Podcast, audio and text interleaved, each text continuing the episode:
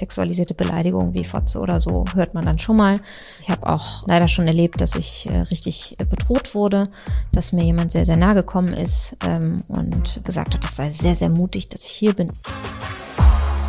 Gesellschaftlich, politisch, persönlich. Herzlich willkommen zu einer neuen Folge hier bei Lou, dem Podcast.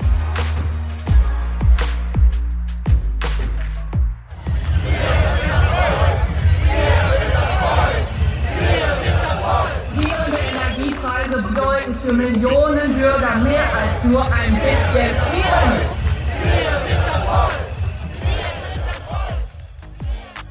Das waren gerade Tonaufnahmen von der AfD-Demo in Berlin. Vor ein paar Tagen habe ich auf der Demo versucht, mit den Demonstrierenden zu sprechen, um zu verstehen, was sie eigentlich bewegt. Die Journalistin und Spiegel Hauptstadtredakteurin Ann-Kathrin Müller war auch vor Ort. Sie recherchiert und berichtet seit einigen Jahren über die AfD. Wir werden gleich darüber sprechen, was die AfD erreichen will und wie man mit Menschen diskutiert, die es nicht schlimm finden, Seite an Seite mit Rechtsextremen demonstrieren zu gehen. Mir hat das Gespräch mit Ann-Kathrin sehr geholfen, um in Zukunft in Gesprächen sicherer und deutlicher etwas zur AfD sagen zu können. Ich hoffe, euch wird's auch so gehen und wünsche euch jetzt viel Spaß.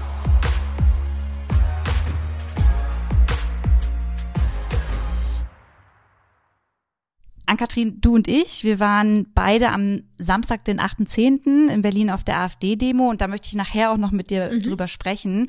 Aber ich würde gern erstmal von dir erfahren, wann hast du eigentlich angefangen, zur AfD zu recherchieren? Also so richtig vor knapp vier Jahren. Äh, da hat nämlich die Kollegin, die das vorher gemacht hat, den Job intern bei uns gewechselt. Und dann musste jemand Neues sozusagen das Thema machen. Und ich hatte tatsächlich auch Lust darauf. Also ich bin nicht gezwungen worden oder so, sondern ich finde, es ist wichtig, über diese Partei zu berichten und mit einer Form von Neugier daran zu gehen, was wollen die? Und wie wollen sie es und eben dann darüber zu berichten und dann kann sich ja jeder selber seine Meinung bilden. Und hattest du da am Anfang schon so ein mulmiges Gefühl, als du wusstest, okay, das werden jetzt halt auch harte Themen, die ich hier wahrscheinlich recherchiere?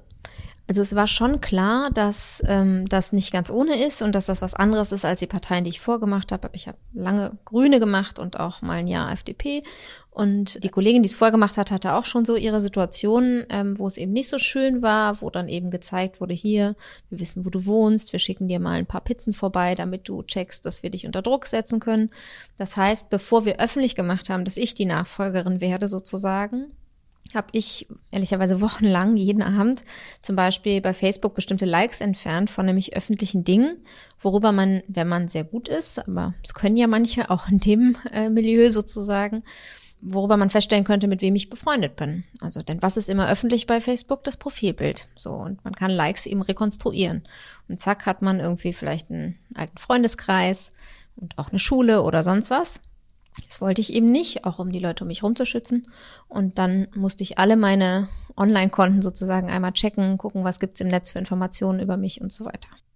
Wie gehst du denn bei einer Recherche zu einem bestimmten Thema innerhalb der AfD vor? Wie kann man sich deine Arbeit vorstellen? Also es ist in Teilen klassisch, dass man halt wie bei anderen Parteien auch mit den Politikerinnen und Politikern meistens Politikern in der Partei, ähm, zum Beispiel Kaffee trinken geht oder Mittagessen geht ähm, oder auf Pressekonferenzen geht und zu Parteitagen fährt. Und dann gibt's eben darüber hinaus auch noch sozusagen, dass man viel in alten Sachen wühlt, also guckt, was haben die für eine Vergangenheit, die Leute, dass man versucht, über Informantinnen, Informanten eben noch andere Dinge rauszubekommen, dass man über Datenanalysen relativ viel macht, ähm, was man vielleicht bei anderen Parteien nicht unbedingt ähm, so in dem Ausmaß macht. Nicht, weil es da, also wenn es da was zu finden gäbe, würde man das auch tun. Das wird auch gemacht, aber es ist eben bei der AfD so, auch dadurch, dass die Partei noch nicht so alt ist, dass man da eben relativ viel noch in der Vergangenheit und heute auch finden kann. Und bist du auch außerhalb von Demos auf anderen Veranstaltungen auch für Recherchezwecke unterwegs? Klar, also ich gehe eigentlich äh, zu allem Möglichen, was die so veranstalten, äh, sei es irgendwie mal ein kleinerer Bürgerdialog oder eine normale Wahlkampfveranstaltung sozusagen oder jetzt eben seit Corona vermehrt ähm, die Demos oder Kundgebungen, die die so veranstalten. Und da trifft man natürlich auch auf deren Fans und die treffen auf mich und die können mich ehrlicherweise nicht so richtig gut leiden. Und da ist es natürlich dann auch manchmal nicht so schön von der Stimmung her. Einmal noch zurück. Du hast gesagt, man geht auch Mittagessen oder trinkt einen Kaffee, weil man natürlich dann wahrscheinlich in eins zu eins Gesprächen vielleicht auch von dem Politiker oder der Politikerin ja was erfahren möchte. Hier sind jetzt ganz viele Zuhörenden dabei, die überhaupt nicht so in der Journalismus-Bubble drin sind und mhm. sich jetzt vielleicht denken, warum geht man Mittagessen? Mhm. Kannst du das vielleicht mal ein bisschen Klar. erklären?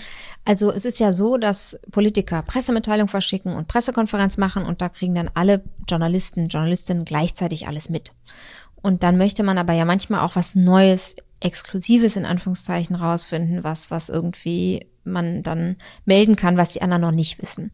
Und deswegen versucht man sich so eine Art Netzwerk aus Politikerinnen, Politikern aufzubauen oder auch mal Mitarbeiterinnen, Mitarbeitern und geht eben dann mal Mittagessen oder Kaffee trinken oder spazieren gehen oder was auch immer mit so einer Person, egal welcher Partei, und sagt eben, wir sind hier im Hintergrund, heißt es. Also, dass man sagt, das ist jetzt nicht alles direkt zum Zitieren, sondern wir sprechen erstmal, sie erzählen mir offen, wie sie es sehen, also so offen, wie das dann eben möglich ist. Und im Zweifel, wenn ich davon was interessant finde oder das irgendwie in zwei Tagen oder in zwei Wochen oder zwei Monaten in eine Geschichte passt oder in einen Text von mir, dann melde ich mich nochmal und dann schicke ich die Zitate, ob ich mir das ordentlich notiert habe. Und dann darf die Person da nochmal drüber gucken sozusagen und darf halt sagen, ja, da haben sie mich ein bisschen falsch verstanden oder ich möchte es doch gar nicht, dass ich es öffentlich lese. Und so findet man dann irgendwie einen Weg, Zitate sozusagen frei zu machen. Aber das ist ja auch schon ein Vertrauen, was man da gegenseitig irgendwie äh, entgegenbringt, oder? Weil es könnte ja auch sein, dass ein Politiker dir etwas erzählt und du dann ohne zu fragen damit an die große Glocke gehst. Genau, aber das macht man halt nur einmal, ne? Also es gibt natürlich Fälle, wo das schon mal passiert ist, jetzt nicht bei mir. Ich halte mich da wirklich immer sehr strikt dran, weil dann vertraut einem im Zweifel niemand mehr. Und gerade wenn man Parteiberichterstattung macht, erzählen natürlich auch die Leute dann darüber. Also wenn ich jetzt das bei einem Politiker breche oder bei einer Politikerin, dann erzählen die das natürlich rum und dann trifft sich plötzlich niemand mehr und dann erfährt man nie was anderes als die anderen. Deswegen ist das eine Regel, die, glaube ich, grundsätzlich sehr stark eingehalten wird.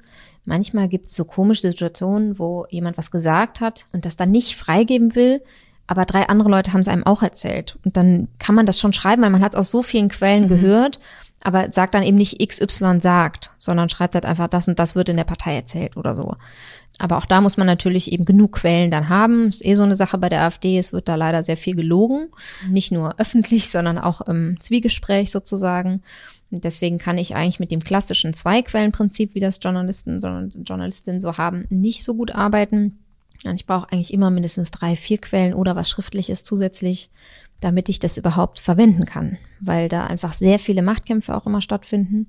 Und es ist ein Vertrauensverhältnis und gleichzeitig muss man sich immer bewusst sein, finde ich, ich werde natürlich benutzt. Also natürlich treffen sich nicht Menschen mit mir, die was absolut Geheimnis mir gar nicht verraten wollen, sondern sie treffen sich mit mir, um ihre Sicht auf die Dinge zu erklären, das ist das Gute, oder um jemand anderen zu beschmutzen. Oder um irgendwie aufzuklären, warum sie jetzt fälschlicherweise beschmutzt werden. Und sie erhoffen sich natürlich dadurch, dass dann ihre Sicht der Dinge in die Welt kommt. Und auch das ist irgendwie besonders schwierig bei der AfD, weil es da eben so diese harten, also es gibt in allen Parteien Flügel und Kämpfe sozusagen grundsätzlich, meistens inhaltlicher Art. Die sind aber dort sehr viel persönlicher Art. Also da geht es gar nicht so sehr immer um Inhalte.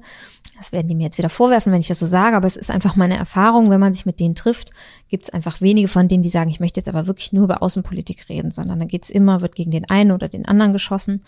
Und da muss man sich immer überlegen, ist das jetzt wirklich relevant für meine Leserinnen und Leser, dass ich das jetzt schreibe, oder ist das jetzt nur ein blöder Machtkampf und werde ich da mhm. quasi, bin ich dann nur Werkzeug? Und dann lasse ich es auch meistens weg. Aber ist es denn generell so, dass AfD-PolitikerInnen dir gegenüber offen sind, dann auch wirklich äh, mit dir sich zu treffen, weil ich würde jetzt erstmal denken, AfD, Journalismus, ähm, da Spiegel kommt ja oft viel, viel Kritik. Also ähm, nehmen die das dann schon in Anspruch, um mit dir dann ins Gespräch zu gehen? Also ich glaube, ich habe grundsätzlich das Glück, dass der Spiegel sozusagen so groß für sie dann noch ist, dass sie irgendwie das noch als Mehrwert sehen. Es gibt aber tatsächlich viele, die sich nicht mehr treffen wollen und wo es auch immer mehr wird. Und das ist zum, das ist natürlich ein Problem, weil ich finde immer reden ist besser als nicht reden. Und ich habe natürlich ein besseres Verständnis davon, was in der Partei passiert. Also selbst wenn sie am Ende nicht mögen, was ich schreibe, weil sie sozusagen mit der Grundanalyse, dass sie irgendwie so extrem rechts sind, wie ich das schreibe, nicht übereinstimmen, können sie trotzdem wertschätzen, wenn sie eben professionell sind, dass das grundsätzlich stimmt, was ich schreibe oder dass ich die Machtkämpfe richtig einschätze oder dass da eben Graben verläuft zwischen dem Teil und dem Teil der Partei und ähm, sagen dann auch mal, woher wissen Sie das denn schon wieder? So, das hilft dann, dass Sie grundsätzlich das Gefühl haben, Sie reden mit jemandem, der sich ganz gut auskennt grundsätzlich, ohne mich jetzt loben zu wollen, sondern einfach, warum Sie überhaupt noch sprechen und dann da eben Ihren Senf dazugeben wollen.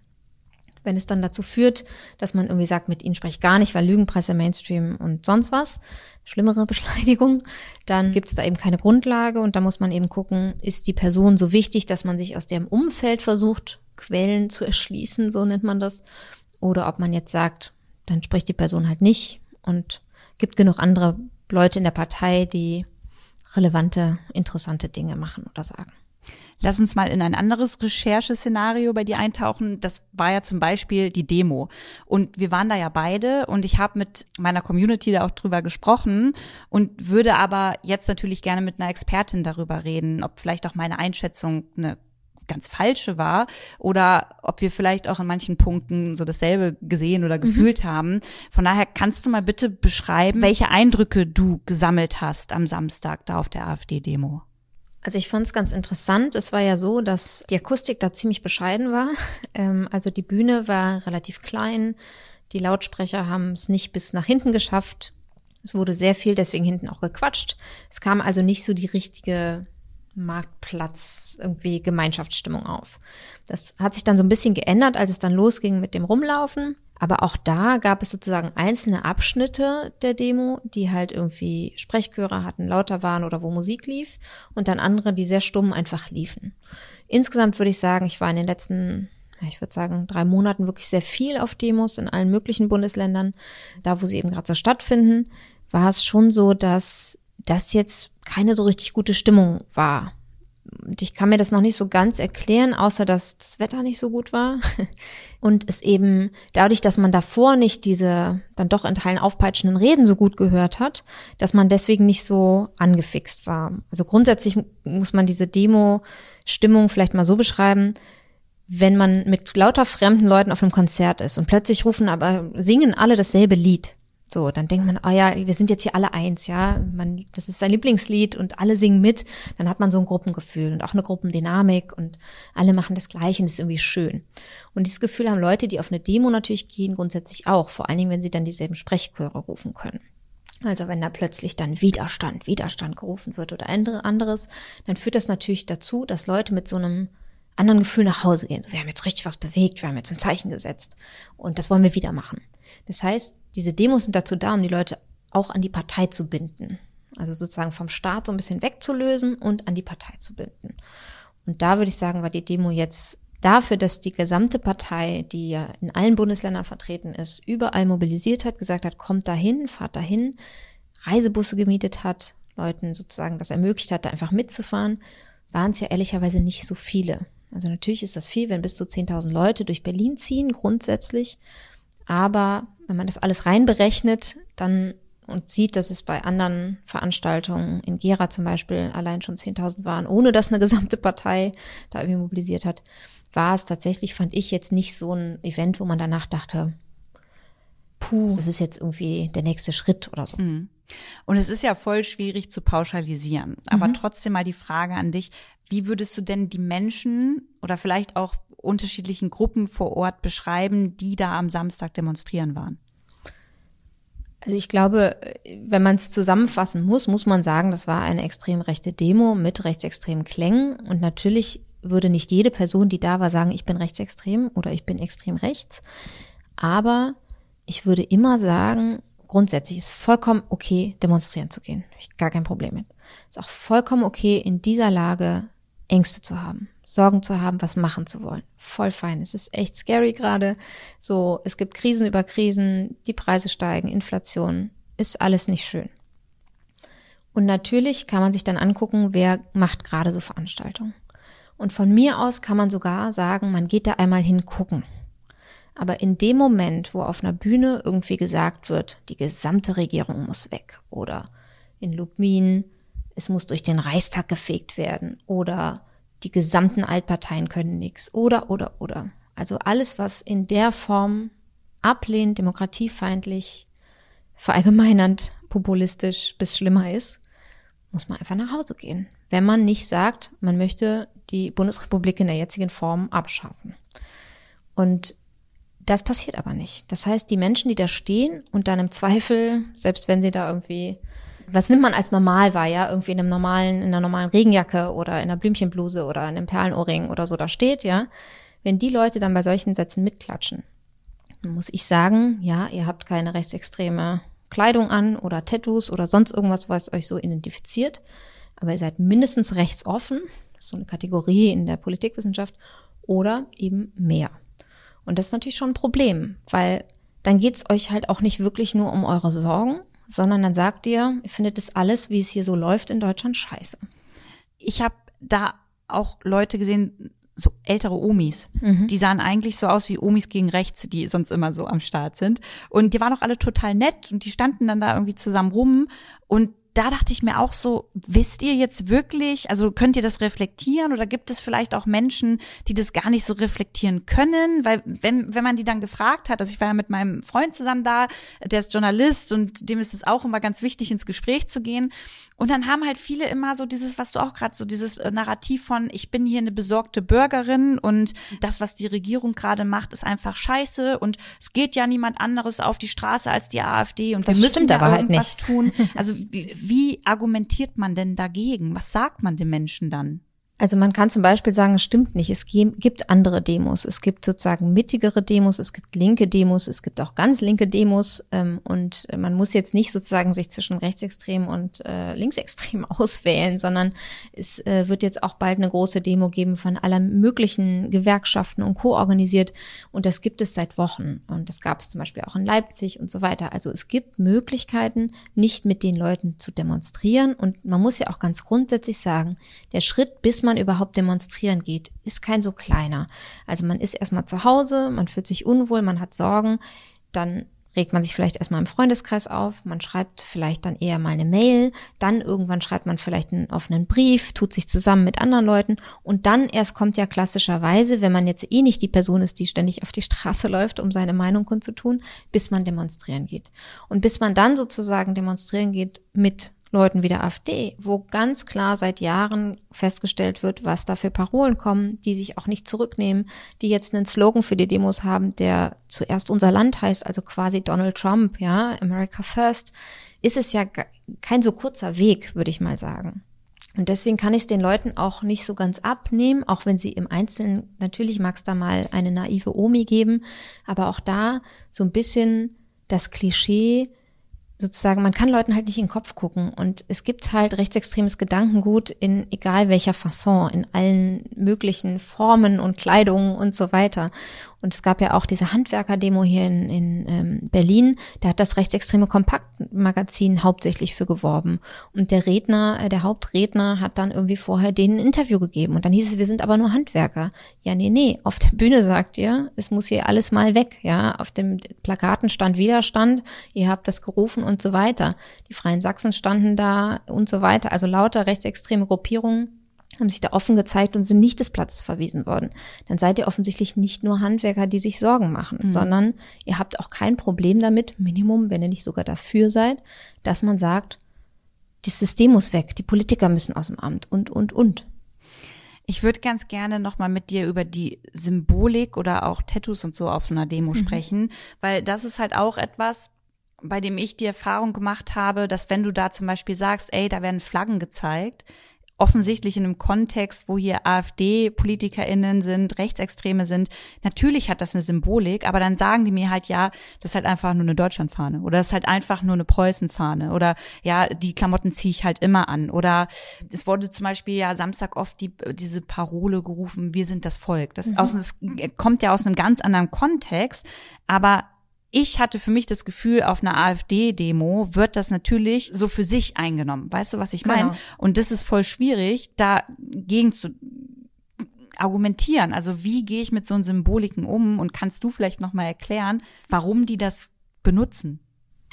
Also ich erwarte jetzt zum Beispiel nicht von jeder Omi, bleiben wir mal bei der, ähm, dass die erkennt, was jetzt welches System, äh, Symbol genau bedeutet. Ja, ich erwarte jetzt nicht, dass die sagt, diese Flagge wurde schon bei Pegida benutzt, weil die dafür steht, wie das äh, Deutsche Reich zu der und der Zeit irgendwie aufgeteilt war oder so. Nein. Was ich aber schon erwarte, ist, dass wenn man eine schwarze Flagge sieht, wo auf weiß irgendwie Widerstand lässt sich nicht verbieten draufsteht, ist ja schon mal eine Ansage, ja. Also erstens, wer will hier irgendwas verbieten? Diese Demos werden mitten im Regierungsviertel genehmigt. Zweitens, Widerstand gegen was? Widerstand ist jetzt auch nicht so irgendwie, wir streiten gegen, wir argumentieren gegen oder sonst, sondern das ist Widerstand, das klingt im Zweifel auch irgendwie kämpferisch und irgendwie nicht so richtig friedlich. ähm, und dass man eben, wenn man sich die gesamte Menge anguckt, eben schon mitbekommt, was da so für ein Grundgefühl ist. Das merkt man auch zum Beispiel, wenn dann auf der Bühne der Name Robert Habeck genannt wird oder der Name Karl Lauterbach, ja, zwei Minister, die für unterschiedliche Dinge stehen, für unterschiedliche Krisen, Corona, Wirtschaftskrise und dann wird höhnisch gelacht. Das ist halt das ist noch nicht mal Stammtisch, das ist schon schlimmer. Das ist in einer Abfälligkeit, die halt benutzt wird sozusagen. Und das ist genau dasselbe wie mit dem Wir sind das Volk. Also man reklamiert für sich, dass die 10.000, die da gerade durch die Straße sind, die sind das Volk. Und alle anderen drumherum, die nicht mitlaufen, die sich nicht anschließen, wie auch mal wieder gerufen wird, ja, schließt euch an, dass die das nicht sind. Und was macht man damit? Man macht ja dieses Wir gegen die und wir gegen die da oben. Also man grenzt sich sozusagen ab, alle anderen haben keinen Plan. Und was macht die AfD damit? Der beliebteste Hashtag inzwischen ist, glaube ich, nur noch AfD. Und auch das ist ehrlicherweise schon rechtsextrem, wenn man nämlich sagt, alle anderen Parteien, egal welche, egal in welcher Färbung, wie auch immer, die sind alle gegen euch. Die Altparteien, Kartellparteien, all diese Worte werden ja benutzt die wollen euch was Böses und nur noch wir sind die Rettung für dieses Land. Nur noch wir können euch helfen. Da macht man ja so eine krasse Trennung und wenn man sich überlegt, die AfD bis vor ein paar Wochen 10, 11 Prozent, inzwischen bei ungefähr 15, reklamiert für sich, dass sie alleine mit ihren Leuten das Volk sind und der Rest nicht. Jetzt hören hier vielleicht auch Leute zu, die wissen irgendwie schon, ja, AfD überhaupt nicht cool, sollte man die Finger von lassen. Dann lesen die aber auch, auch auf Instagram wieder immer mal Aussagen wie, ja, in jeder Partei gibt's mal ein äh, schwarzes Schaf und äh, ja, nicht cool, aber wir sind doch gar nicht rechtsextrem und auch nicht äh, rechtsradikal. Ich weiß gar nicht, gibt's da überhaupt einen Unterschied? Ja, gibt es. Radi rechtsradikal. Kann, ja. Kannst du den vielleicht mal erklären? Ganz kurz. Also, ich würde sagen, von der Abfolge her sagt man vielleicht rechts, rechtspopulistisch, rechtsradikal, rechtsextrem, rechtsterroristisch sozusagen. Das ist, glaube ich, so die, die äh, Formulierung oder die Abstufung, die es so gibt. Und die AfD galt lange als rechtspopulistisch, als sie anfing. Und ich würde sagen, dazwischen kann man noch ein extrem rechts so als Übergangsphase sozusagen machen, ähm, dass ich sie da einordnen würde. Also quasi kurz vor komplett rechtsextrem, eben weil Leute wie Björn Höcke, von dem haben wahrscheinlich viele schon mal zumindest gehört, dass es den gibt, den Ton sehr stark angeben, eine Mehrheit in der Partei hat und weil eben die Elemente, die es nach dieser Definition, was ist rechtsextrem, sozusagen immer mehr Raum gegriffen haben in dieser Partei. Und das ist ganz lustig, dass immer heißt, ja, das sind ja Einzelfälle von so Ausfällen. Stimmt, es gibt Einzelfälle, wo Leute noch mal mehr auffallen mit irgendwie keine Ahnung, man hat ein Auto, wo irgendwie ein Neonazi-Code im Nummernschild steht, also HH für Heil Hitler oder so. Oder man macht mal ein Foto vor der Wolfschanze, wo damals Hitler unter äh, ist sozusagen. Und das sind dann Einzelfälle in Extremitäten, in sozusagen Sachen, die passieren, die dann eben Aufmerksamkeit generieren. Aber im Grundsatz ist es so, dass der Parteichef, der Bundesvorstand, die Parteichefin immer wieder dieses, diese Erzählung bedienen, wir sind die Einzigen, alle, ihr könnt das nicht. Und zur Definition Rechtsextremismus geht noch, dass man eben ein Volk definiert und alle anderen abgrenzt. Wurde ja schon aus der AfD von mächtigen Leuten gefordert, man brauche eine Abschiebeinitiative, um alle Migranten, die man als nicht hier zugehörig empfindet, wieder abschieben zu können. Man äh, sagt eben, dass das gesamte System nicht dazu da ist, mehr die Demokratie zu schützen. Man wähnt sich schon quasi in einer Diktatur. In der AfD sagt man selbst im Bundestag Corona-Diktatur, Ökodiktatur. All diese Worte sind von der AfD überhaupt erst in die Debatte gekommen. Die hat sonst niemand so benutzt, ja. Und sie geben einem immer wieder das Gefühl, dass die da oben eine Elite, teilweise auch antisemitisch konnotiert, ja, zu behaupten, das sind so ein paar Strippenzieher, gibt's auch ganz viel Forschung zu, was das für Bilder in Leuten macht, dass die eben versuchen, uns da unten, uns arme Bürger, Bürgerinnen irgendwie äh, zu unterjochen. Und die Sprachbilder, die benutzt werden, werden immer sozusagen drastischer. Es gehört zum Beispiel auch dazu, dass jetzt die AfD seit Jahren eigentlich schon erzählt, zum Beispiel der Verfassungsschutz, ja. Also der Verfassungsschutz ist jetzt keine heilige Institution, die machen auch Fehler. Aber der Verfassungsschutz ist grundsätzlich dazu da, das Grundgesetz zu beschützen. Und die AfD nennt den aber jetzt eigentlich fast nur noch Regierungsschutz oder nur Schutz für die jetzig regierenden Parteien. Das war bis vor nicht allzu langer Zeit ja noch die große Koalition. Jetzt ist die Ampel, aber trotzdem sagen sie dasselbe. Das heißt, es geht gar nicht wirklich immer um die Details oder irgendwas, mhm. sondern sie sagen einfach nur, guck mal, das stimmt nicht. Genau wie sie immer erzählen, ja, die Wahl, die könnte gefälscht sein. Sie wollen einfach, dass jeder Angst hat, dass da irgendwas nicht mit rechten Dingen zugeht. Wenn man das einfach anfängt zu glauben, ah ja, da geht ja immer, da gibt's hier noch den Lobbyismus und da gibt's noch das und das läuft schief. Und ja klar, es laufen Dinge schief, es sind irgendwie Menschen und es gibt Gier und alles Mögliche. Dafür gibt's ja auch Journalismus, der das dann immer so gut es geht halt offenlegt. Aber dieses Gefühl, das ganze System ist kaputt und korrupt und man muss es, und das ist auch wieder so ein Ding, was in der AfD sehr viel gesagt wird, vom Kopf auf die Füße stellen was ist das für ein Bild? Ja, das zeigt eigentlich, das Land steht Kopf, also falsch rum, und die AfD will es wieder richtig rumstellen. Das zeigt ja, dass alles hier angeblich kaputt ist und falsch. So. Und das sind so die Bilder, mit denen die arbeiten. Und das sind alles Kriterien, die eben dann zum Beispiel ein Verfassungsschutz, aber auch normale Politikwissenschaftler eben anlegen würden, um zu sagen, was ist jetzt rechtsextrem und was nicht. Lass uns mal kurz inhaltlich reingehen. Ich meine, wenn die von sich behaupten, ja, sie können wieder alles richtig rumdrehen, ähm, du wirst ja das AfD-Parteiprogramm oder ne, also auswendig können. Gibt es denn da wirklich sinnvolle Dinge, bei denen du sagen würdest, na ja, wären die jetzt nicht so drauf, wie sie drauf sind, deren Lösungsvorschläge sind schon ganz okay? Ich fürchte, so einfach ist das nicht, denn weil sie so drauf sind, wie sie drauf sind, sind ja auch die Vorschläge so. Also was man grundsätzlich sagen muss, das finden die jetzt auch wieder nicht gut, aber ist halt so, ist, dass sehr viel weniger parlamentarische Arbeit da stattfindet als in anderen Fraktionen. Also es werden sehr viele Anfragen gestellt, kleine Anfragen. Das ist ja so ein Werkzeug im Bundestag, wo man eben der Regierung Fragen stellt und dann von den jeweiligen zuständigen Ministerien eine Antwort bekommt. Werden sehr viele gemacht, aber zu einem Sachverhalt dann immer direkt 25 Fragen. Das heißt, ein Ministerium ist sehr lange damit beschäftigt, Antworten zu schreiben. Weil sie auf alles antworten müssen? Weil sie auf alles antworten müssen, weil sich das demokratisch so gehört. Das Problem ist dabei, natürlich versucht man so auch so ein Apparat ein bisschen lahmzulegen, ja. Also die AfD ist sehr gut daran, verklagt zum Beispiel auch jede Behörde, Verfassungsschutz, Landesämter für Verfassungsschutz, um eben die Juristen dazu beschäftigen. Weil solange die Juristen damit beschäftigt sind, können sie ja nicht neue Dinge bei der AfD finden, so ungefähr, um zu sagen, die müssen wir noch was hochstufen. Also auch da merkt man so einen antidemokratischen Touch, indem man eben die Mittel, die einem zur Verfügung gestellt wurden, um bessere Arbeit für die Bürgerinnen und Bürger zu machen, für sich zu benutzen. Also genau das Gegenteil dessen, was sie immer sagen. Und natürlich gibt es da einzelne Politiker, die auch Fachpolitiker sind, so wie das man aus anderen Parteien und Fraktionen kennt, die auch für ihre Themen brennen und die dann irgendwie ähm, da mal Vorschläge machen. Das will ich überhaupt nicht sagen, dass das so nicht wäre.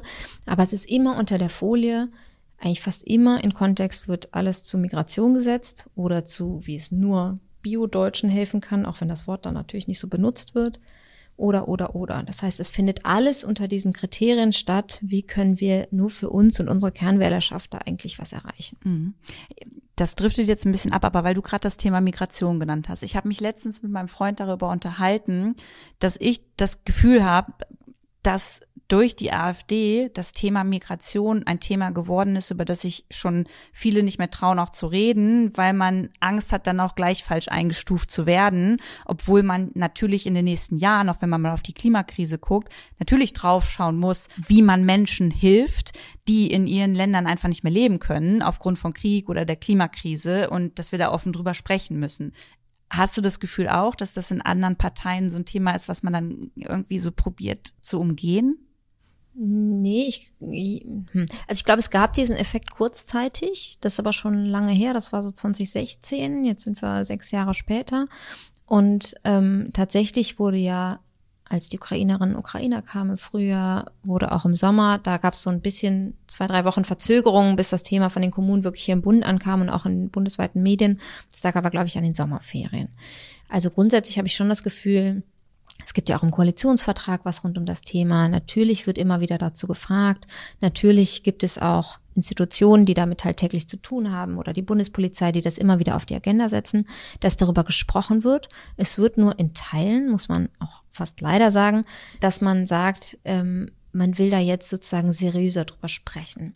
Und das hat auch sehr lange recht gut funktioniert, bis jetzt leider ausgerechnet Friedrich Merz immer wieder Worte benutzt hat, die entweder wissenschaftlich umschritten sind oder schon von AfD oder sogar NPD benutzt worden und leider auch die Faktengrundlage keine gute ist.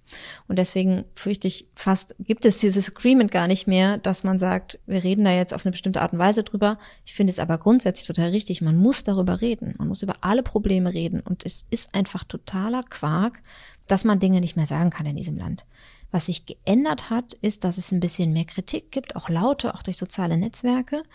Aber im Gegenteil, ich würde, ich bin fest davon überzeugt und sehe das auch an den Debatten, die wir so führen, dass sich unser, die Meinungsfreiheit eher geweitet hat, beziehungsweise der, der Korridor, in dem man spricht, weiter geworden ist. Also so wie ich es eben sagte, das Wort Corona-Diktatur fiel im Deutschen Bundestag mhm. über die Bundesrepublik Deutschland, nicht über China oder sonst irgendwen, ja, sondern über dieses Land, weil man kurzzeitig entschieden hat, die Gesundheit der Bürger, so wie es im Grundgesetz steht, dass man die schützen soll, höher zu setzen, als irgendwie wer auf welcher Parkbank was lesen kann. So. Und daraus wird gemacht, wir leben hier schon in der Diktatur. Und diese Erzählung, dass man bestimmte Dinge nicht mehr sagen darf oder bestimmte Dinge verboten werden, und auch da, es gibt in Einzelfällen Überreaktionen, können wir immer drüber diskutieren und auch kritisieren. Aber grundsätzlich ist das schon Erfolg der Rechten, dass man überhaupt dieses Gefühl hat, man darf Dinge nicht mehr sagen. Ist wirklich absurd. Ich saß am Sonntag zufällig im Presseclub. Da ging es genau um die Flüchtlingskrise und ob das man das mit 2015 vergleichen kann, was man meines Erachtens nicht kann, weil die Zahlen andere sind. Die Lage ist anders, Ukrainerinnen, Ukrainer. Unsere Lage ist anders, Energiepreise, Inflation. Und da habe ich dann die Wortwahl von einem der anderen Diskutanten kritisiert, habe gesagt, ich finde, dieses Wort geht nicht, das suggeriert etwas, was es hoffentlich nicht soll. Dann hieß es, das wird man ja wohl noch sagen dürfen. So. Während das wir im Presseclub ja in der ARD saßen und er das sagen durfte. Ja. Er hat halt nur von mir gehört, dass ich finde, das sollte man so nicht sagen. Und er hat sich angegriffen gefühlt. Und er durfte sich verteidigen. Also natürlich durfte er alles sagen. Er hat halt nur Widerspruch bekommen. Mhm. Und ich finde, das ist eigentlich ein Grundding unserer Demokratie. Und dass das eine Zeit lang so wirkte, dass es weniger Widerspruch gab, lag doch nur daran, dass es uns wirklich verdammt gut ging. Leider immer noch mit Schere arm reich und so weiter, gab immer Probleme und die werden jetzt nicht weniger. Aber natürlich hatten wir hier ein sehr komfortables Leben und dass dann es irgendwie eine Zeit lang jetzt nicht die populistischsten und härtesten Streitereien gab, ist doch auch richtig mhm. so, oder? Total. Wir haben so einen kleinen Schwenk gemacht, weil eigentlich war ich noch bei deiner Arbeit und bei der Demo und möchte auch nachher nochmal mit dir drüber sprechen, was wir denn jetzt im Einzelnen noch tun können oder wie wir aufklären können. Du wolltest auch noch wissen, wie es für mich ist, wenn ich da vor Ort bin. Genau. So, also äh, erstmal vielleicht nochmal die Frage mhm. auf einer Demo. Wie sicher fühlst du dich da, wenn du weißt, da erkennen dich unterschiedlichste Akteure aus äh, dieser Bubble? Das ist sehr unterschiedlich und ich entscheide auch dann je nach Bauchgefühl, wie ich mich vor Ort verhalte. Also es ist schon so, dass ich viel erkannt werde, eben weil ich dann auch mal in einer Talkshow irgendwie über das Thema rede und mich dann eben nicht nur die Leute, mit denen ich mal auf einer Pressekonferenz oder bei einem Mittagessen war, wiedererkennen, sondern auch ihre Fans und Leute aus Kommunalverbänden oder sonst was der Partei.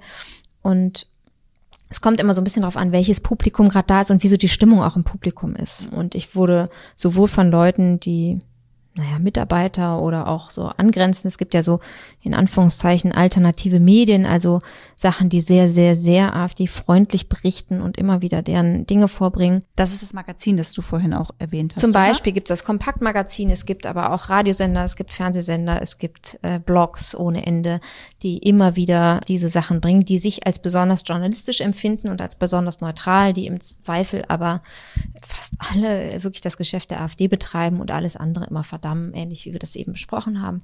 Und da gibt es dann zum Beispiel Vertreter, die eben sehr nah daran sind, die auch teilweise für die Filmen oder Fotos, die mich dann am Rand schon mal anpöbeln und dann eben sexualisierte Beleidigungen wie Fotze oder so hört man dann schon mal. Ich habe auch leider schon erlebt, dass ich äh, richtig äh, bedroht wurde, dass mir jemand sehr, sehr nah gekommen ist ähm, und gesagt hat, es sei sehr, sehr mutig, dass ich hier bin. Es war in Magdeburg.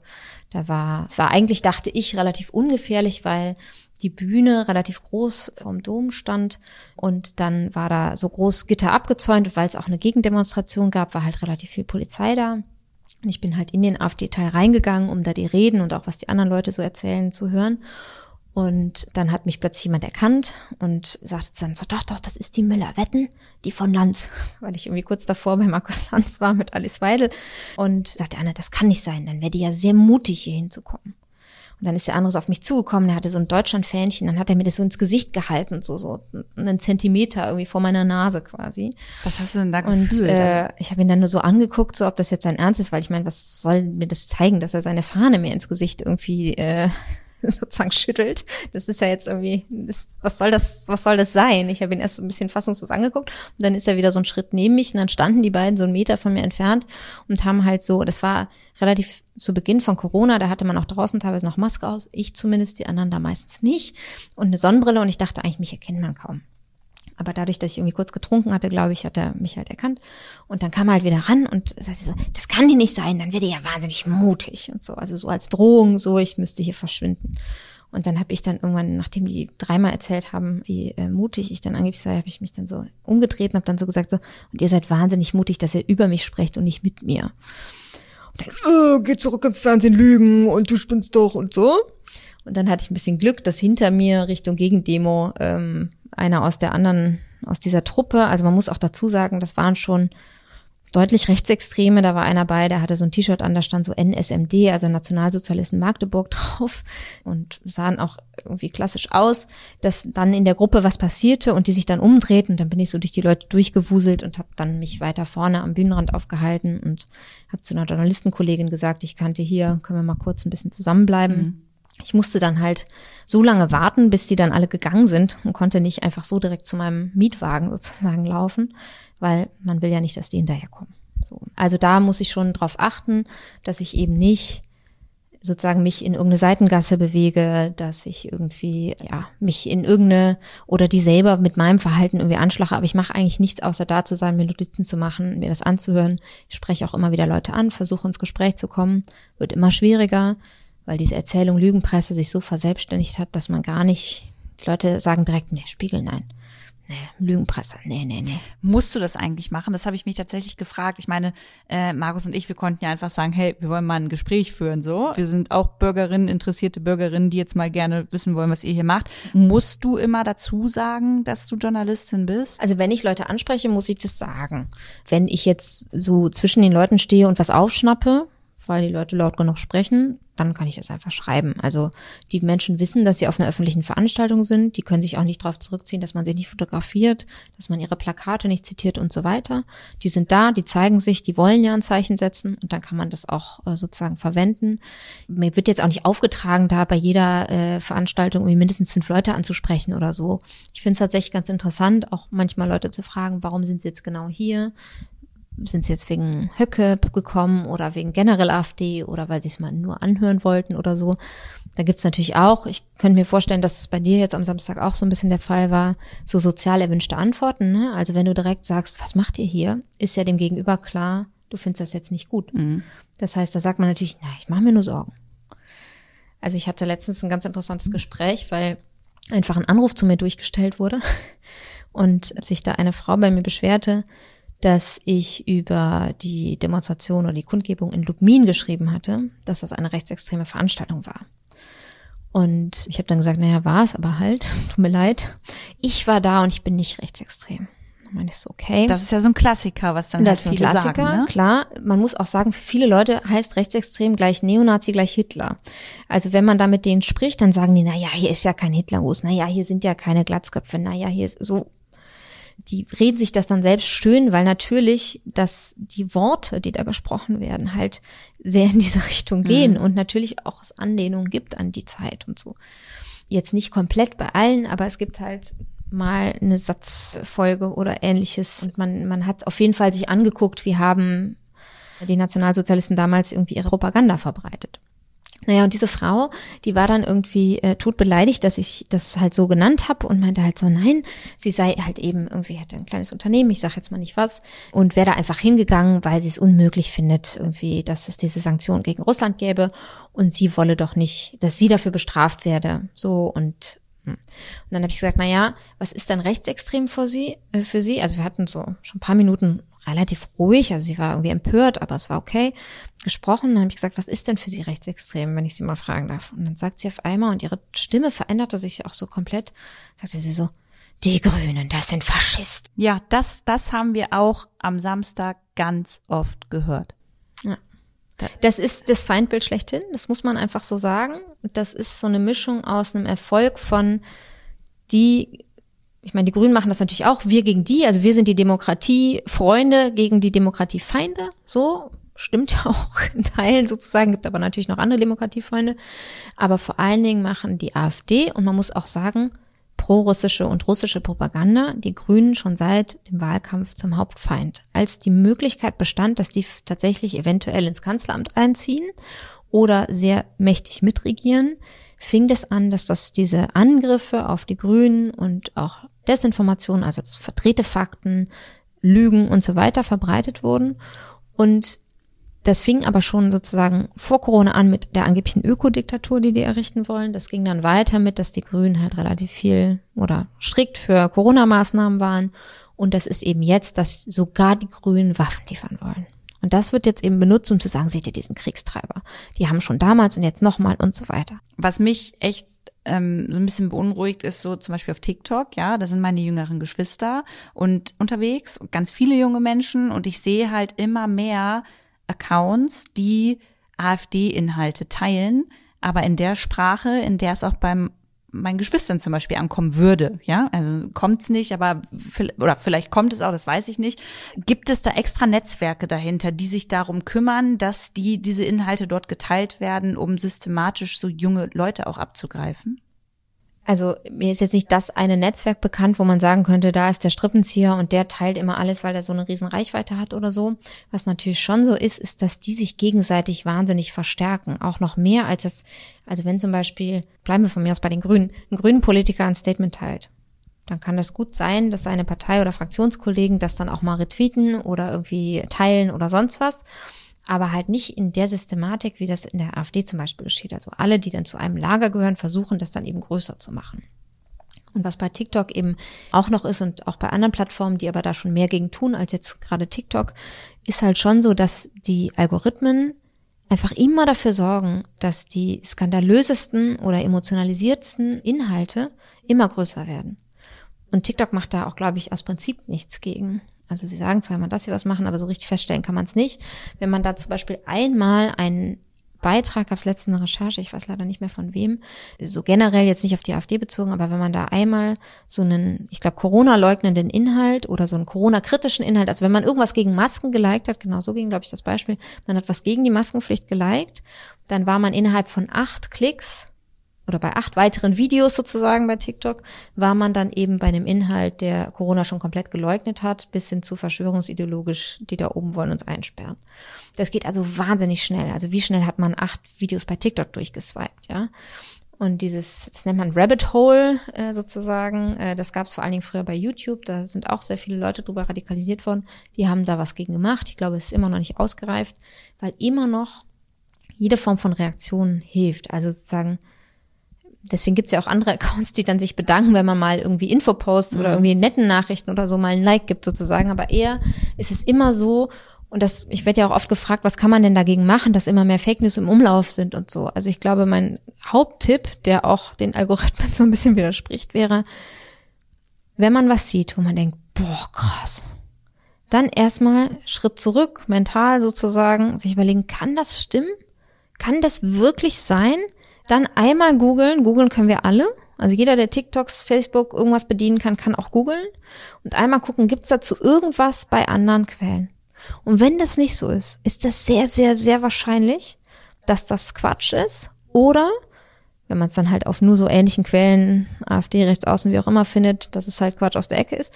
Oder dass man eben sagt, es ist wirklich eine neue News. Also wenn jetzt ein Medium irgendwie eine ganz krasse Enthüllung hat und man so denkt, keine Ahnung, Kollegen von mir, da habe ich das letzte Mal gedacht, wow, haben irgendwie enthüllt, dass ähm, die griechische Marine Flüchtlinge, die sie retten soll, über die sozusagen Meeresgrenze, Seegrenze in die Türkei zurückschiebt und dann da sozusagen liegen lässt in ihren Booten und Frontex das weiß und nichts passiert. Das kann nicht wahr sein, aber tatsächlich eine Top-Recherche von meinen Kollegen. Wenn man dann aber eine Viertelstunde später nochmal googelt oder es überhaupt bei einem Qualitätsmedium dann irgendwie ist, kann man sagen, okay, dann greifen sie auch andere auf, dann findet mhm. man es auch bei anderen Quellen. Jetzt sind hier bestimmt Leute dabei, die denken, okay, jetzt habt ihr ganz viel darüber geredet, das ist auch super gut, aber ich habe vielleicht in meinem Freundeskreis oder in meiner Familie jemanden, der ähm, AfD wählt und ich weiß nicht, wie ich damit umgehen soll. Hast du da vielleicht ein, zwei ja, Ratschläge einfach, wie man damit umgeht und ob man da vielleicht auch überhaupt in die Diskussion geht und wo man sich vielleicht auch ein paar Infos herholen kann? Kommt so ein bisschen drauf an, wie weit fortgeschritten jemand schon sozusagen in dem mentalen State ist sozusagen. Also wenn jemand schon täglich bei Telegram irgendwie Sachen liest und davon überzeugt ist, dass, ich sag's jetzt mal überspitzt, die Erde eine Scheibe ist, ja, also ähm, dann lohnt sich Reden nicht mehr wirklich, obwohl ich immer noch versuchen würde, über eine persönliche Ebene ein gewisses Band zu belassen, weil wenn die Leute so ganz alleine sozusagen sich nur noch damit beschäftigen, sich weiter isolieren, führt das eher dazu, dass es sozusagen immer schlimmer wird. Wenn das jetzt eher so ist, da kommt mal eine populistische oder rassistische oder sonstige Aussage. Erstmal ist, glaube ich, der beste Tipp fragen. Warum sagst du das jetzt? Wo kommt das her? Wo hast du das aufgeschnappt? Also können die Leute das begründen? Und zwar mit mehr als einem Gefühl. Und dann erst gegenargumentieren und am besten so ruhig bleiben wie irgendwie möglich. Das fällt auch wahnsinnig schwer, je nachdem, was man da gesagt bekommt. Das kenne ich auch. Aber erstmal dem anderen signalisieren, okay, hör zu, du bist mir nicht egal, deswegen rede ich mit dir, deswegen bleibe ich aber auch ruhig und frag dich, wo kommt das her? Also warum behauptest du jetzt, keine Ahnung, es gibt eine Flüchtlingswelle und wir werden überschwemmt? Also das sind ja so die Bilder, die man dann auch hat. Wer hat das gesagt? Wo nimmst du das her? Wie sind die Zahlen? Okay, warum findest du, wir sollten alle Ukrainer und Ukrainer zurückschicken oder was auch immer, ja, was da so für Aus Aussagen kommen mögen? Findest du nicht, wir sollten Leute, die sonst zerbombt werden, die nur nicht allzu viele Kilometer weit herkommen, irgendwie schützen? Ich dachte, du bist Christ oder was auch immer. Also wie man eben die Person kennt, mhm. dass sie einbinden oder ich kenne dich doch, ich weiß doch, dass du eigentlich ein Herz für deine Nachbarn hast oder was. So, was weiß ich. Wie kannst du jetzt so nicht so wahnsinnig vorwurfsvoll, sondern wirklich so quasi aus Neugier in Anführungszeichen nachfragen. Wenn man sich jetzt schon 20 Mal darüber gestritten hat, ist das natürlich schwer, da jetzt so komplett umzuschalten. Aber nachfragen, es gibt immer mal wieder, also es gibt gute Faktenchecks äh, von Korrektiv oder anderen Faktenfinder oder so. Das heißt, wenn da so konkrete Sachen fallen, wo man weiß, ah, das klingt irgendwie total falsch, auch schnell googeln äh, oder mal kurz sagen, hier, ich komme gleich wieder, googeln und dann sagen, guck mal hier, was ich gefunden habe. Das stimmt so gar nicht. Und auch nochmal klar machen, also vieles, über das wir jetzt gesprochen haben, diese Hass- und Hetze-Kampagnen, dieses, dieser Widerstand gegen alles Liberale, das ist ja alles was, was zum Beispiel jemand wie Wladimir Putin will. Und ich glaube grundsätzlich ist es schon so, dass Leute, die so AfD-Parolen mal nachplappern, jetzt nicht unbedingt sagen, Wladimir Putin ist der Größte. Also mhm. gibt es, glaube ich, auch ein bisschen Ost-West-Unterschied, auch wenn ich da sonst nicht so klar die Grenze ziehen würde, bei dem Thema halt schon. Das heißt jetzt vielleicht an die Hörerinnen und Hörern, so aus dem Westen vielleicht eher oder wie auch immer gerichtet, dann mal sagen, weißt du eigentlich gerade, wen das hilft? Dass du so schwarz-weiß über das Thema redest, denkst, sprichst. Verstehst du, was da gerade passiert? Also es ist kein Zufall, dass Björn Höcke in Gera am 3.10. am Tag der deutschen Einheit steht und sagt, wenn er sich entscheiden muss zwischen dem, was das angebliche Regenbogenimperium, wie er es jetzt nennt, ja, auch das wieder alles ablehnen, Vielfältigkeit, Buntheit, sozusagen Offenheit, wenn ich mich entscheiden muss zwischen dem alten Westen, dem Regenbogenimperium und dem Osten, also Putin Orban, all diesen sozusagen autokratischen Staaten, dann entscheide ich mich für den Osten. So, und da nochmal zu sagen, du sagst doch, du willst quasi ein altes Deutschland Oder du willst nicht drüber nachdenken, was du zu Frauen sagst. Du willst nicht irgendwie, du fandest irgendwie, das war vor 20 Jahren besser, als alle Leute sich irgendwie erstmal Kinder gekriegt haben und sich dann im Zweifel nochmal am Scheiden lassen oder was auch immer. So, wenn das die Welt ist, von der du träumst, die 60er oder 80er Jahre oder was weiß ich, dann ist es nicht das, was die AfD will. Die AfD will ein anderes Modell. Das ist nicht das, dem du hinterher trauerst, sondern die wollen im Zweifel das, was Orban machen, was Putin macht. Willst du das auch? Wie oft bist du, also wann gehst du nach Hause und bist wirklich mal abgefuckt? Weil ich bin Samstag nach der Demo nach Hause gekommen und hatte wieder voll den Weltschmerz und ähm, macht, hab das vielleicht auch für mich persönlich größer gemacht, als es ist. Das weiß ich nicht. Das kannst du vielleicht ja noch mal ganz kurz einordnen. Aber mir bereitet das Schmerz, wenn ich sehe, Niedersachsen äh, nimmt die AfD einfach äh, an, an Prozenten zu. Ich glaube ja fast das Doppelte ähm, mhm. als 2017. Und ich weiß nicht, wie ich damit umgehe. Wie ist es bei dir? Also ich glaube, grundsätzlich habe ich schon, bevor ich überhaupt AfD gemacht habe, gelernt. Da habe ich viel über sexualisierte Gewalt und Missbrauch recherchiert. Und da habe ich mit Betroffenen gesprochen, die wirklich richtig schlimm unter Vergewaltigung in der Kindheit oder ähnlichem gelitten haben und die eben bis ins spätere Leben dann davon noch irgendwie gezeichnet waren in unterschiedlichen Stärken sozusagen, aber die dann eben sehr emotional vor dir sitzen, dir von der schlimmsten Zeit ihres Lebens berichten und die dann eben weinen und sonstiges. Und ich war dann am Anfang auch immer wahnsinnig betroffen und konnte dann irgendwie nicht gut schlafen und so. Bis ich dann gemerkt habe, was die von mir brauchen, ist nicht, dass ich mit denen weine oder nicht schlafe, sondern dass ich möglichst gut recherchiere, was kann man mhm. gegen die Täter nachrecherchieren, das so aufschreiben, dass möglichst viele verstehen und verstehen, was macht so eine Tat mit jemandem und was kann man vielleicht politisch ändern, damit es denen besser geht. Hilfe, Unterstützungsleistung und so weiter. Und das hat bei mir so einen kleinen Hebel, glaube ich, umgelegt. Das ist, ein, gut, das ist äh, ein guter Tipp, so zu denken. Ja, da, und meine Aufgabe ist ja nicht, jetzt irgendwie besonders empört zu sein oder irgendwie ständig entrüstet, auch wenn AfDler sicherlich behaupten würden, dass sie das immer denken, dass ich das bin. Aber ich kann auch inzwischen schreiben und twittern, was ich will, selbst wenn ich nur schreibe, Politiker XY sagt und dann Zitat, Hetzerin. Warum weiß ich nicht. Es, es geht, glaube ich, wirklich nur noch darum zu sagen, all das, was die macht, lehnen wir ab und Lügenpresse und so. Aber mein Job ist ja nicht empört, entrüstet und sonst was zu sein, auch wenn ich das natürlich, also ich war empört, als ich jetzt nach dieser Gera-Rede da am 3.10. lief dann eben 10.000 Menschen durch die Stadt und da standen eben ein paar Jugendliche, die, so liest man sie, irgendwie Migrationshintergrund wahrscheinlich hatten und äh, die haben dann halt irgendwie äh, da gestanden einfach nur und dann haben halt aus der aus diesem Demonstrationszug heraus erst fünf, dann 15, dann 20 Männer abschieben, abschieben, abschieben gerufen. Boah, krieg ich grad Gänsehaut. Und da habe ich echt gedacht, das ist nicht euer Ernst, dass ihr irgendwie 16-jährigen Jugendlichen zuschreit, die wahrscheinlich in dritter, vierter Generation, was auch immer hier sind, und selbst wenn nicht, dann auch nicht, ja. Aber so ist ja die Lage in Deutschland momentan, dass ihr denen einfach zuruft, abschieben. Und dann habe ich aber das gemacht, was sinnvoll ist, nämlich nicht mich aufregen und rumschreien oder irgendwas, sondern ich habe die Szene gefilmt und veröffentlicht damit jeder weiß, was das für Menschen sind, was die denken und was die 15, 16, 17-Jährigen ins Gesicht brüllen. Und so verstehe ich eben meine Aufgabe, dass ich alles so gut wie möglich dokumentiere und sich dann jeder selber überleben kann, ob er, selbst wenn er, auch wenn ich das grundsätzlich als Erklärung nicht für ausreichend halte, Protest jetzt mal wählen will. Ich glaube, es gab eine Phase am Anfang der AfD, wo das Protest war, weil es neu war und so weiter. Ich glaube, niemand, der heute die AfD wählt, kann sich verstecken hinter, ich wollte einfach nur mal mein Kreuz ja. woanders machen. Wir wissen, was das für eine Partei ist, was sie sagt, was sie will. Aber selbst die müssen sich dann rechtfertigen, wenn sie solche Szenen sehen. So.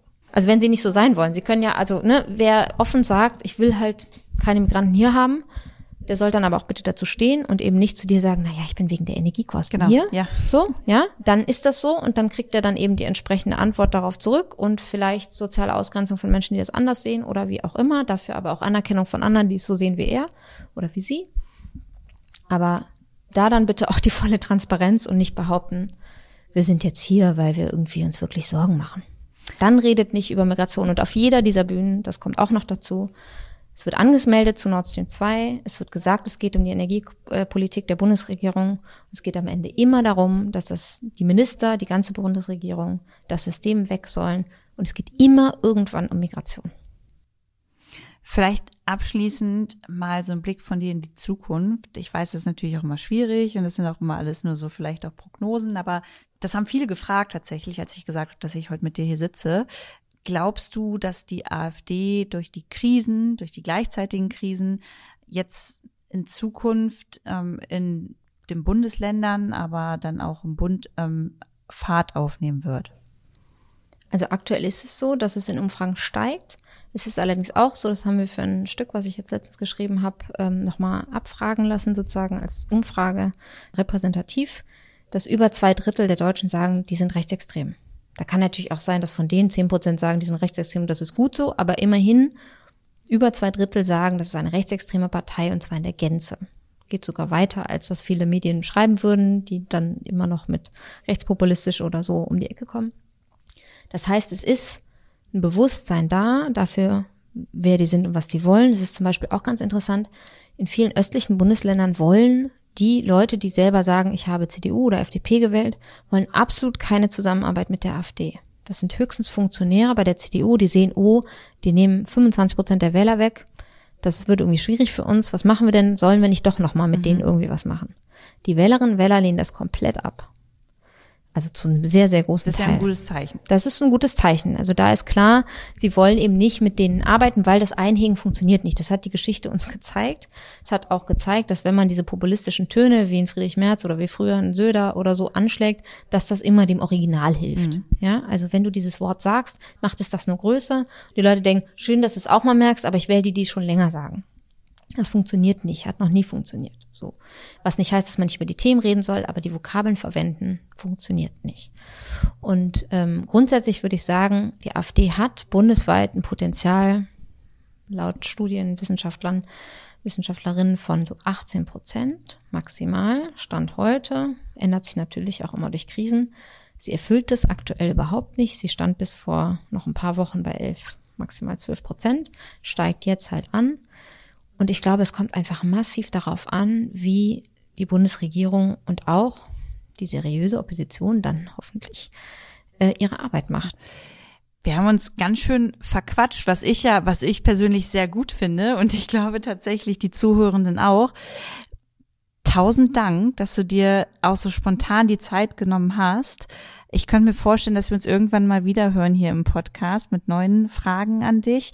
Aber ich glaube, es war gut, nochmal das von dir eingeordnet zu bekommen, gut auch nochmal ein bisschen mehr über deine Arbeit zu erfahren und auch ähm, generell nochmal ein bisschen besser zu verstehen für einige, äh, was die AfD macht und wer sie eigentlich ist.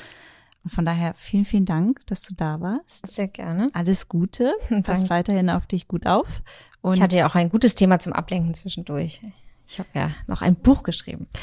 Das kannst du gerne auch noch mal erwähnen, wenn du möchtest. Und wer es jetzt noch nicht gesehen hat auf Instagram, der kann das jetzt noch mal hören. Vielleicht kannst du dazu noch mal ein, zwei Worte sagen. Ja, ich habe tatsächlich über die Pandemie und so als anderes Thema, damit man sich nicht immer nur mit Rechtsaußen beschäftigt, äh, mit einem äh, tollen Kollegen ein Buch recherchiert zu Geheimagentinnen. Weil man kennt immer nur die James Bonds sozusagen, sowohl auf der Leinwand Stimmt. als auch sonst. Und es gibt aber ganz viele Frauen, die ganz viel krasses Zeug gemacht haben, muss man so sagen, für oder gegen Deutschland. Also auf die Frauen haben wir uns konzentriert. Und wir haben sogar eine gefunden, die mit dafür verantwortlich war, dass der D-Day geklappt hat, der ja die Wende im Zweiten Weltkrieg war und damit die Nazis besiegt hat. Ach krass, wirklich? Ja. Das heißt, ihr kennt habt das, hier vorher sonst keiner. ihr habt das einfach mal geschichtlich so ein bisschen eingeordnet und also Na, wir haben vom Kaiserreich bis heute Frauen gefunden über Archive, über Akten, über Gespräche und haben das alles sortiert anderthalb Jahre lang und haben das aufgeschrieben. Mega. Das sage ich jetzt nicht einfach nur so. Ich werde es auf jeden Fall durchlesen, weil ich finde, ich glaube, hier sind auch sehr viel zu Hörerinnen und von daher ist es, glaube ich, richtig, richtig schön, weil wie du schon sagst, man kennt ja mal James Bond und kann dann vielleicht mal andere Namen auf jeden Fall mit reinschmeißen. Ja, und auch gut, wenn die Zuhörer sich äh, mal darüber informieren, was Frauen schon so alles seit 1904, da fangen wir, glaube ich, an, geleistet haben. Sag mir nochmal den Titel. Die Unsichtbaren. Die Unsichtbaren. Vielen, vielen Dank. Gerne. Viel Spaß euch allen beim Lesen und wir hören uns das nächste Mal wieder. Mach's gut. Super. Ciao.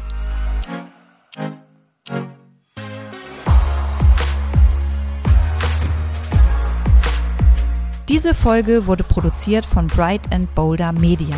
Und wenn ihr noch Fragen, Anregungen oder Wünsche habt, dann könnt ihr mir jederzeit eine E-Mail an office@luisadellat.com schreiben oder wir hören uns auf Instagram.